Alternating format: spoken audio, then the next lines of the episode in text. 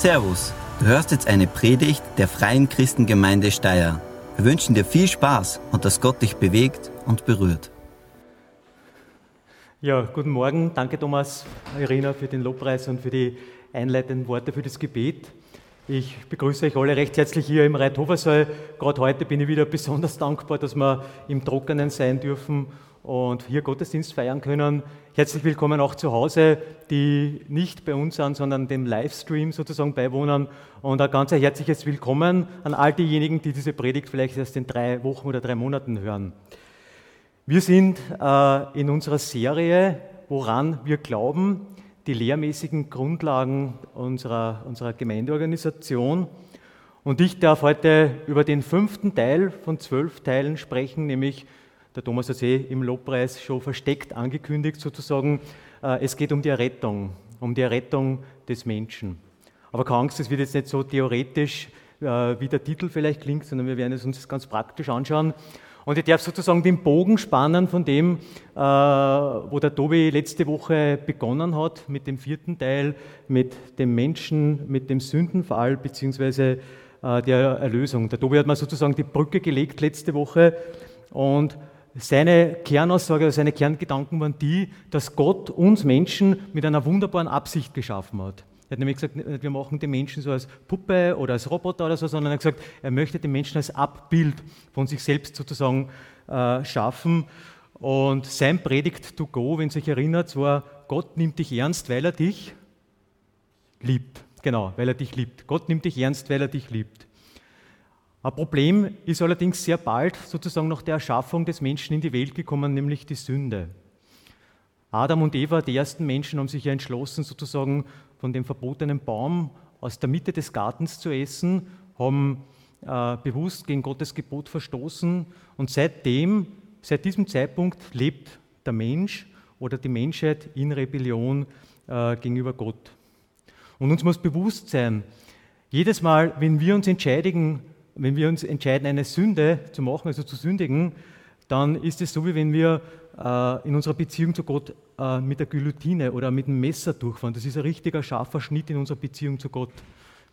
Also man sagt da, dieser geistliche Tod, wenn wir uns sozusagen für die Sünde entscheiden, können wir nicht gleichzeitig mit Gott gehen. Das funktioniert nicht. Gott hasst die Sünde.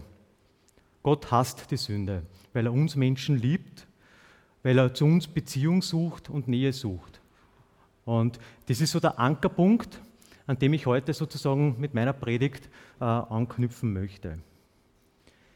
Ich nehme gleich die Spannung ein bisschen heraus und werde euch meinen Game Changer, beziehungsweise meiner Predigt to go, jetzt habe ich schon verraten, äh, mein Predigt to go werde ich äh, euch jetzt gleich am Beginn sagen.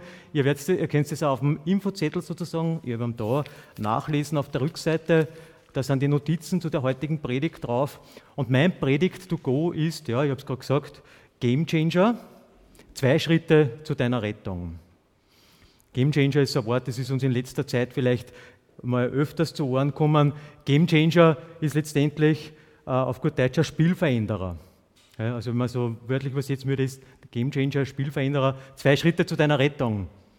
Der italienische Tormann war einer vor einer Woche im Finale der Europameisterschaft nicht nur der Game Winner, sondern auch der Game Changer. Er hat eine super Leistung abgeliefert, damit ist äh, Italien Europameister geworden und war in dem Sinne ein Game Changer, dass die Italiener sozusagen wieder in den Geschichtsbüchern der Fußballgeschichte äh, als Meister oder in dem Fall als Europameister aufgeschienen äh, sind. Genau. Also nur einmal mein, meine, meine Aussage, meine Kernbotschaft für euch heute ist, der Game Changer, zwei Schritte zu deiner Rettung, Errettung. Und wenn man sich jetzt äh, fragt, was bedeutet Errettung oder wie könnte man Errettung definieren oder eingrenzen, da muss man sich da drei Dinge, drei Fakten vor Augen führen.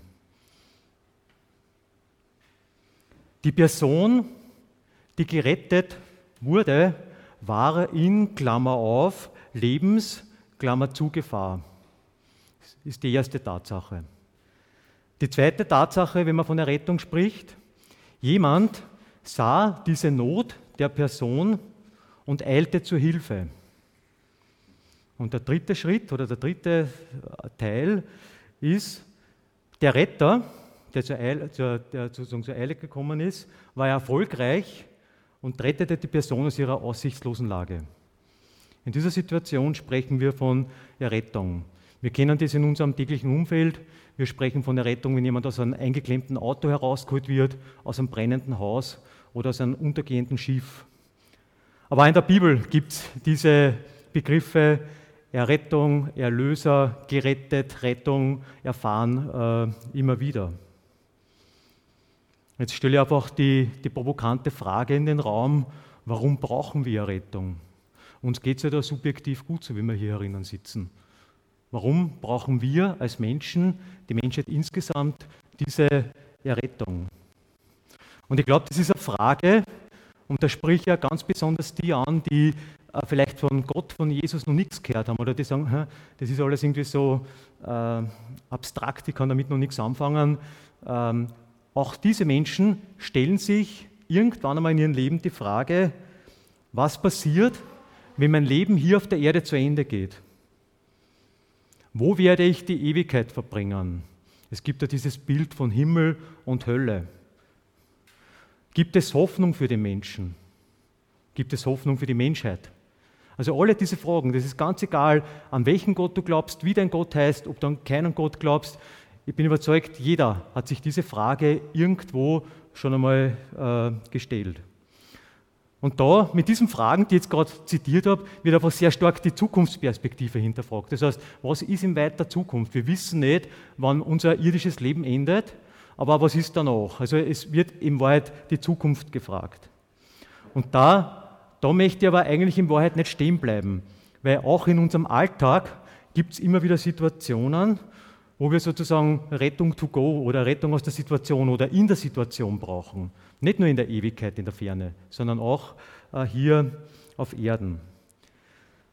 Und ich möchte euch ganz kurz erzählen, äh, wie ich an den Punkt gekommen bin, wo ich gemerkt habe, okay, jetzt brauche ich diese Rettung ganz persönlich. Ich war in Gefahr. Ich habe euch im Rahmen meiner letzten Andacht am Muttertag erzählt, dass meine Kindersituation, meine Jugendsituation nicht immer ganz leicht war. Als Scheidungskind, äh, lange kein Kontakt zu meinem, zu meinem Papa, Gewalt durch meine Mutter. Und dieser Zeitraum von etwa fünf Jahren, das war genau in der Hochphase meiner Pubertät. Also genau da, wo ich eigentlich ein stabiles Umfeld äh, gebraucht hätte. Und diese Zeit hat mich natürlich geprägt. Ich habe erlebt, wie meine Eltern kommuniziert haben. Da hat es zwei Möglichkeiten gegeben. Also die haben entweder miteinander geschrien oder haben sich per Post-it, also diese gelben Notizzettel, Freundlichkeiten ausgeteilt, schriftlich. Ich habe erlebt, ähm, wie sie Konflikten aus dem Weg gegangen sind, indem sie es einfach nicht aufgearbeitet haben. Ich habe erfahren, dass Ehrlichkeit sehr oft der falsche Weg ist und so eine kleine Notlüge aus der Situation heraus ja, die Situation insgesamt einfacher macht und scheinbar die bessere Lösung ist. Und diese Verhaltensmuster, die ich da als Jugendlicher, als Heranwachsender, Erwachsener sozusagen gesehen und erlebt habe, habe ich dann übernommen und selbst angewandt. Ich hatte null Selbstbewusstsein. Ich war finanziell immer am Rand des absoluten Kontrollverlusts. Unehrlichkeit zu mir selbst und zu, zu anderen. Kommunikation und Konfliktfähigkeit war nicht vorhanden und ich habe ein absolut kaputtes Bild von Familie und von Ehe gehabt. Klar, meine, wie soll es auch anders sein, wenn du das so in, äh, vorgelebt bzw. erlebt kriegst? Und dann ist so der Moment gekommen, wo ich äh, Annette kennenlernen durfte, meine heute, heutige wunderbare Frau und, die, und ihre Familie, die dahinter steht. Und eines ist mir sofort aufgefallen, wie ich in Kontakt mit äh, meiner Familie kommen durfte. Äh, der Umgang in dieser Familie ist krass anders, als wie ich es bisher erlebt habe. Da wird miteinander geredet, da wird einander zugehört, da gibt es Wertschätzung, da lacht man miteinander, da wird aber ernst, ernst, werden auch ernste Dinge miteinander besprochen. Und ich habe mich gefragt, was ist das? Ich möchte das auch haben. Kann man das verkaufen? Kann man das trinken? Kann man das essen? Was, was macht diese Familie aus sozusagen? Äh, Klammerbemerkung, ich war damals Katholik, ich war äh, in der katholischen Kirche, so wie wahrscheinlich viele andere Österreicher auch. Aber um es kurz zu machen, ich habe erkannt, dass ich einen Gamechanger in meinem Leben brauche. Und dieser Gamechanger ist in der Situation oder in der Familie einfach ein lebendiger Glaube an Gott, eine gelebte Beziehung zu Jesus. Und das verbindet diese Familie. Und ich habe einfach gewusst, ich kann mir nicht ewig auf meine Kindheit ausreden. Ich kann nicht auf das, was ich erlebt habe, beziehungsweise nicht erlebt habe, ständig rückschließen und einfach mein Leben so weiterleben wie bisher, sondern ich brauche dieses Game Changing, diese Veränderung. Besser gestern als heute. Wie geht es nun mit dieser Errettung von Staaten? Was ist der Game Changer? Und wir schauen jetzt in die Bibel hinein, und zwar in das Markus-Evangelium, Kapitel 1, Vers 15, wer da mitlesen möchte. Wir stehen so in etwa von der Geschichte her, dass Jesus sozusagen frisch aus der Wüste herauskommt. Er war ja dort nach seiner Taufe durch Johannes, war er 40 Tage in der Wüste, wurde, durch, durch, wurde dort durch den Teufel äh, versucht. Und so die ersten Worte, die Jesus am Dienstbeginn sozusagen in Galiläa zu den Menschen gesagt hat, war, jetzt ist die Zeit gekommen, Gottes Reich ist nahe. Und jetzt, ganz entscheidend, kehrt um zu Gott und glaubt an die rettende Botschaft.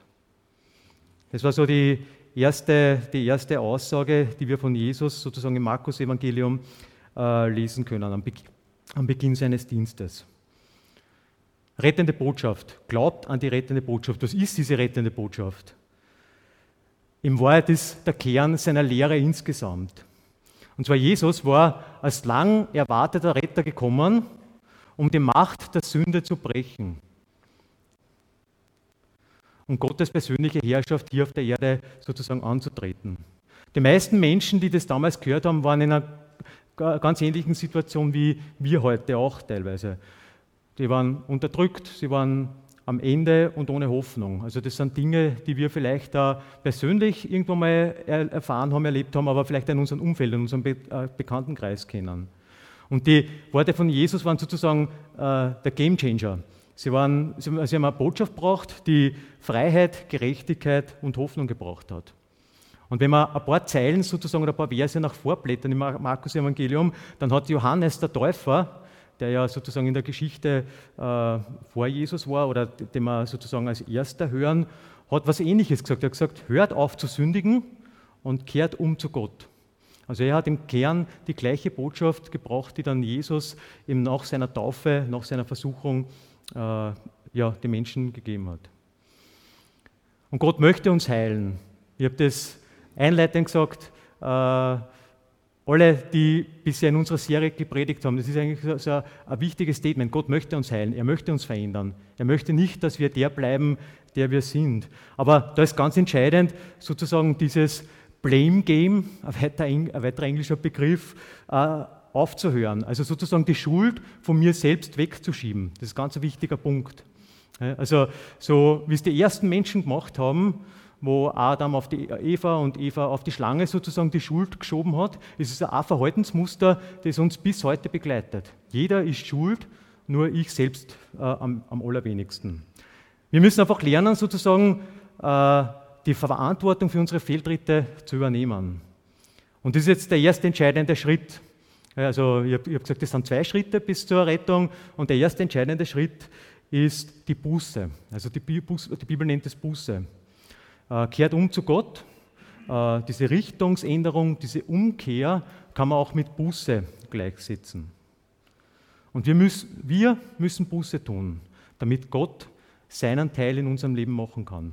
Also wir müssen den entscheidenden Schritt der Buße gehen, ähm, damit eben Gott wirksam werden kann. Und dazu gilt es einfach zu hinterfragen, äh, was sind Dinge in meinem Leben, in deinem Leben, in unserem Leben, für die wir Buße tun müssen.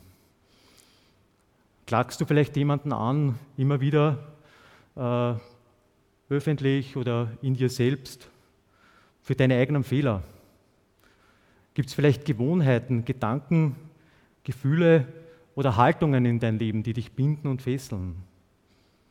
Oder vielleicht ist dir ähnlich wie mir Schmerzhaftes zugestoßen und es gibt zwei Möglichkeiten. Entweder ich kann das ignorieren und in mir knappern und fressen lassen oder ich bringe das einfach auch bewusst vor Gott, weil Jesus kann das brechen und kann das ändern. Jesus kann dir den Sieg in deinem Leben geben über ein traumatisches Erlebnis, das du erlebt hast. Weil du bist berufen dazu, in Freiheit zu leben. Und es ist wichtig zu wissen, dass Buße also diese Umkehr, diese Richtungsänderung, wir fahren mit 300 km/h Richtung Mauer und im letzten Moment machen wir die 180-Grad-Kehre. Das ist aber keine einmalige Aktion, sondern das ist was, was man immer wieder äh, tun muss. Weil nur weil wir Christen sind, für diejenigen von euch, die Jesus schon sozusagen in ihr Leben äh, den ersten Platz gemacht, nur weil wir Christen sind, heißt es das nicht, dass wir nicht mehr mit äh, Sünde bzw. Äh, mit, mit, ähm, mit, mit, mit Fehlern zu kämpfen haben. Wir sind deswegen nicht perfekt. Aber wir wissen letztendlich, Gott kann das wiederherstellen, wenn wir fallen. Er kann uns aufrichten, aufhelfen. Nur wichtig ist, wie gesagt, diesen Schritt der Buße immer wieder zu gehen. Das ist ein Lebensstil. Buße ist ein Lebensstil. Indem du ständig deine Gedanken, deine Dinge Jesus unterordnest. Das ist vielleicht ein, ein altmodisches oder unschönes Wort Buße, aber wir können uns im Wald nicht daran vorbeimogeln. Das funktioniert nicht. Also wenn wir ja Rettung haben wollen, müssen wir diesen ersten entscheidenden Schritt wirklich gehen, um Buße zu tun. Aber es geht bei der Buße gar nicht so darum, dass man äh, sozusagen eine Liste aufstellt an Sünden. Am Montag war ich schlecht zu meinem Papa, am Dienstag schlecht zu meiner Mama, am Mittwoch schlecht zu meinem Chef. Um das geht es überhaupt nicht. Sondern natürlich, wenn es solche Muster gibt, müssen wir die brechen. Aber nur äh, sozusagen dieses Muster brechen oder Sünde zu bekennen und sichtbar zu machen, ist noch kein nachhaltiger Garant dafür, dass wir Rettung erfahren. Weil nur dieses Brechen dieser Muster, diese Abkehr von der Sünde, machen dich noch nicht zu einem Nachfolger von Jesus, von Christus. Es gibt so viele, Gott sei Dank, so viele hochanständige und ehrliche Menschen auf dieser Welt, die aber trotzdem keine Beziehung zu Jesus haben und nicht errettet sind. Die Buße, die uns wirklich in eine nachhaltige Beziehung zu Jesus bringt, ist letztendlich, dass uns wir unserer Ursünde, unserer Wurzelsünde, wenn ich das so sagen darf, die was ganz tief in uns drinnen ist, dass wir uns dieser Ursünde, dieser Wurzelsünde bewusst werden, nämlich unser Selbsterlösungsprojekt. Okay? Also Ursünde, Wurzelsünde, Selbsterlösungsprojekt. Wir versuchen ständig Herr über unser Leben zu sein, uns selbst zu erlösen. Und das kann jetzt auf guten Wege passieren oder auf bösen Wege passieren, indem wir sündigen. Wir versuchen durch moralische Verdienste, indem wir uns über die Maßen ehrenamtlich engagieren, ähm, Rettung zu erkaufen. Wir versuchen das durch Leistung im Beruf, in der Freizeit, uns Rettung zu erkaufen, weil wir ja richtig gute, anständige, ordentliche Menschen sein wollen. Zur Familie, ähm, ja, wir, sind, wir haben das, die perfekte Familie hinter uns. Schaut, unsere Familie ist perfekt und ich versuche da ja sozusagen die Familie an die oberste Stelle zu stellen über Gott. Und es kann vielleicht sogar so weit sein, dass man unser Engagement im Dienst gewissermaßen in Frage stellen muss, nämlich im Dienst äh, in der Gemeinde, wenn es nämlich nur darum geht, Gott und den Menschen zu beweisen, dass es uns ohne uns oder ohne mir nicht geht. Selbst das muss ich in Frage stellen. Okay, also bei Buße geht es letztendlich darum, Dinge zu bekennen, die ich neben und über Gott gestellt habe, als Anker meiner Hoffnung, meiner Rettung, äh, meiner Sicherheit. Schritt 1 zur Rettung ist die Buße. Der zweite Schritt, den wir gehen müssen, ist an Jesus Christus zu glauben. Wir springen in der Bibel jetzt ein paar Bücher, ein paar Evangelien sozusagen weiter und schauen in den, in den Römerbrief hinein, den der Apostel Paulus äh, an die Christen in Rom geschrieben hat, ins Kapitel 10. Und da lesen wir das, was das bedeutet äh, oder welchen Stellenwert der Glauben in unserer Errettung hat. Paulus schreibt da, denn wenn du mit deinem Mund bekennst, Jesus ist der Herr, und wenn du von ganzem Herzen glaubst, dass Gott ihn von den Toten auferweckt hat, dann wirst du gerettet werden. Weiter. Wer also von Herzen glaubt, wird von Gott angenommen. Und wer seinen Glauben auch bekennt, der findet Rettung. So steht es im Römerbrief drinnen. Und dieser Glaube, der hier beschrieben wird, der hat zunächst einen sehr konkreten, am fachlichen, am faktischen Inhalt. Wir müssen glauben, dass Jesus der war, als der er sich ausgegeben hat.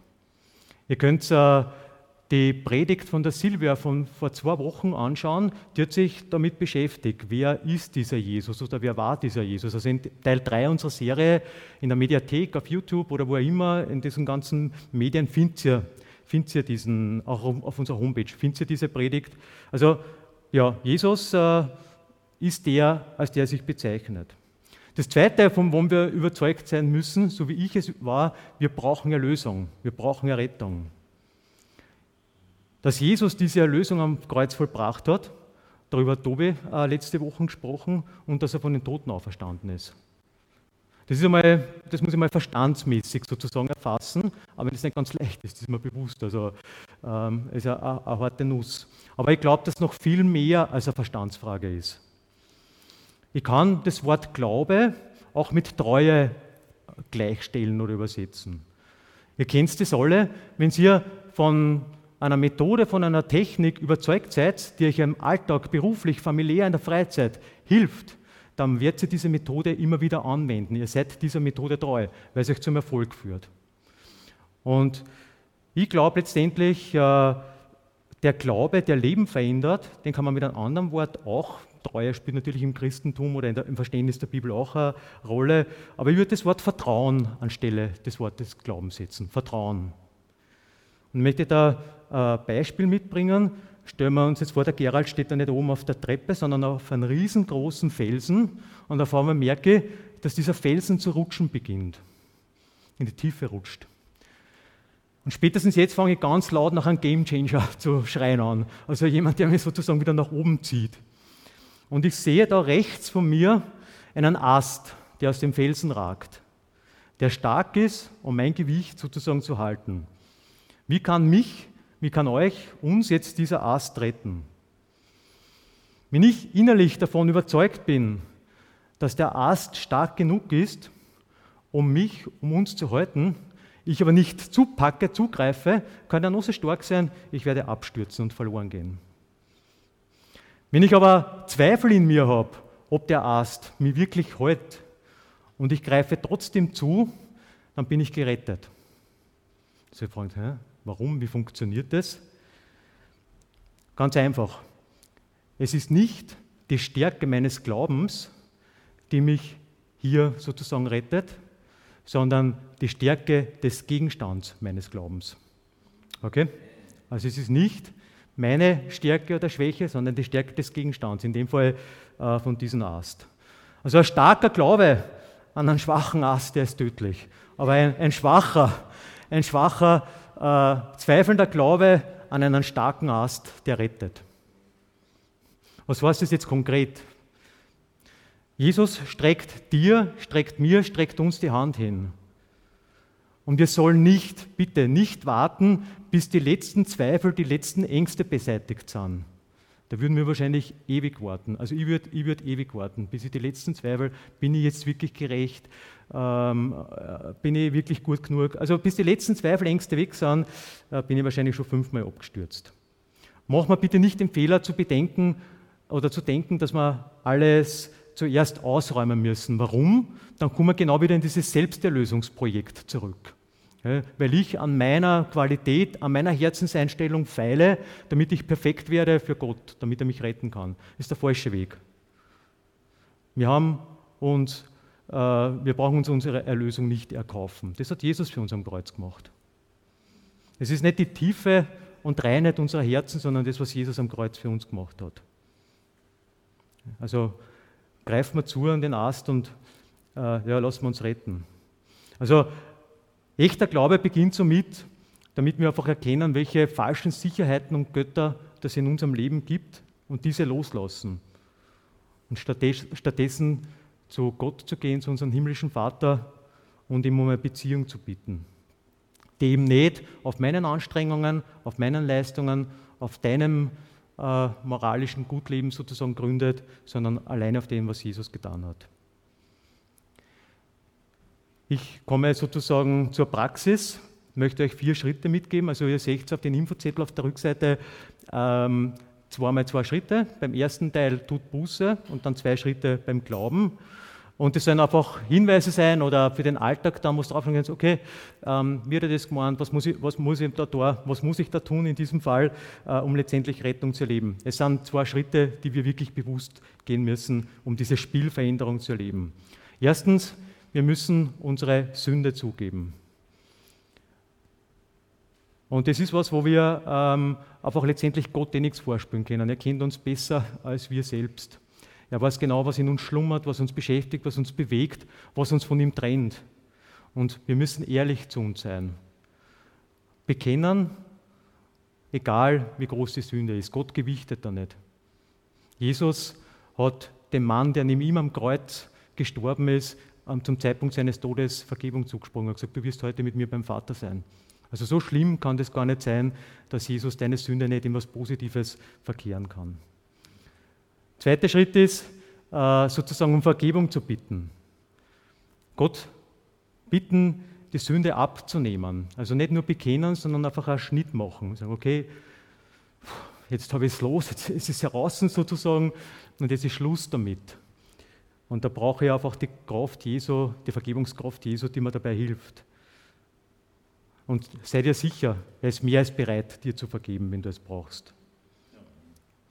Und jetzt geht so vom, beim dritten Schritt, das ist ein bisschen so der Übergang sozusagen in das Glauben hinein, aber wenn hier auch schon der Aspekt der Glaub, des Glaubens mitspielt, weil natürlich glauben muss, dass, ich, dass Gott mir vergeben möchte, aber empfange Gottes Vergebung, das ist der dritte Schritt.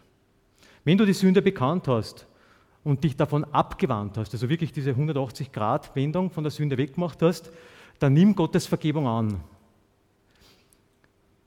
Er hat deine Schuld und deine Scham entfernt. Schau nicht zurück, sondern mache dich auf zu einem neuen Leben mit Jesus.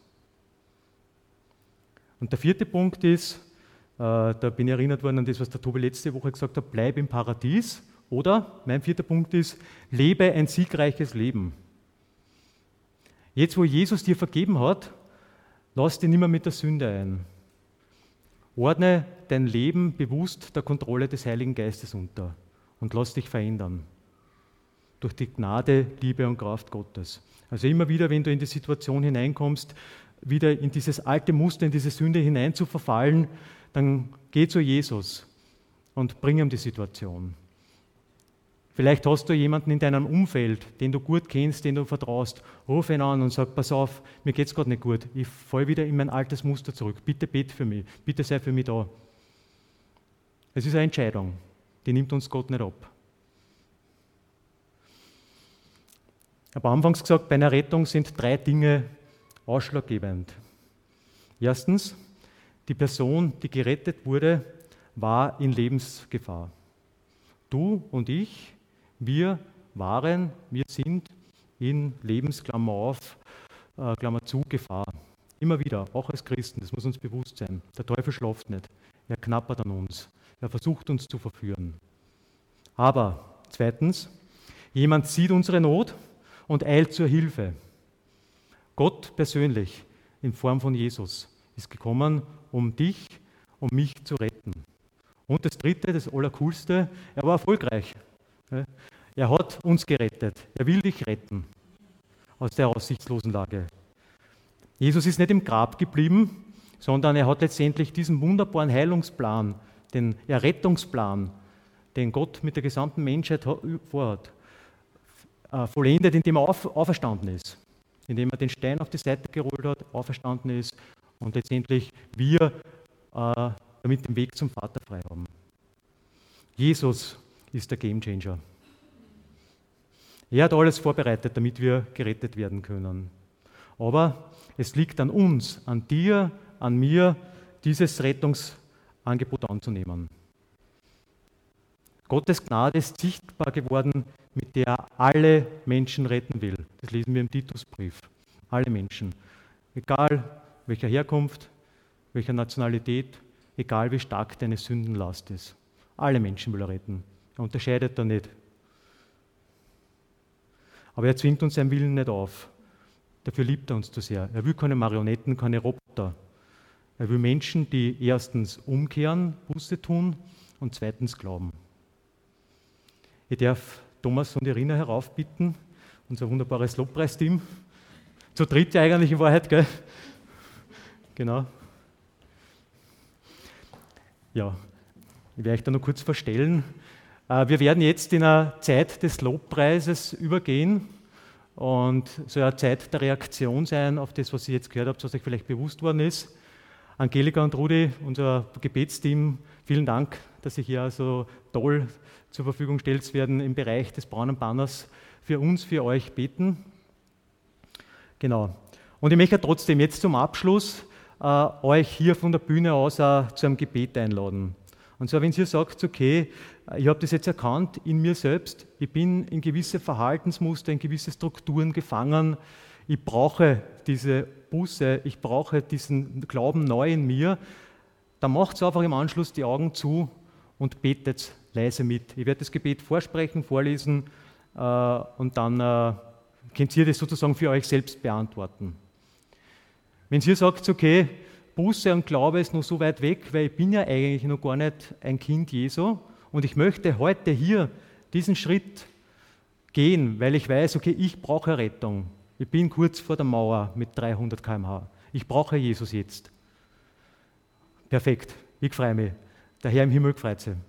Dann ebenfalls steht das Gebetsteam zur Verfügung. Wenn ihr das zu Hause macht, juhu, voll cool, äh, schickt eine E-Mail an unsere Gemeinde, ihr findet die Adresse sozusagen auf unserer Homepage äh, und schreibt uns das, weil wir können euch dann weiterhelfen, was sind die nächsten Schritte.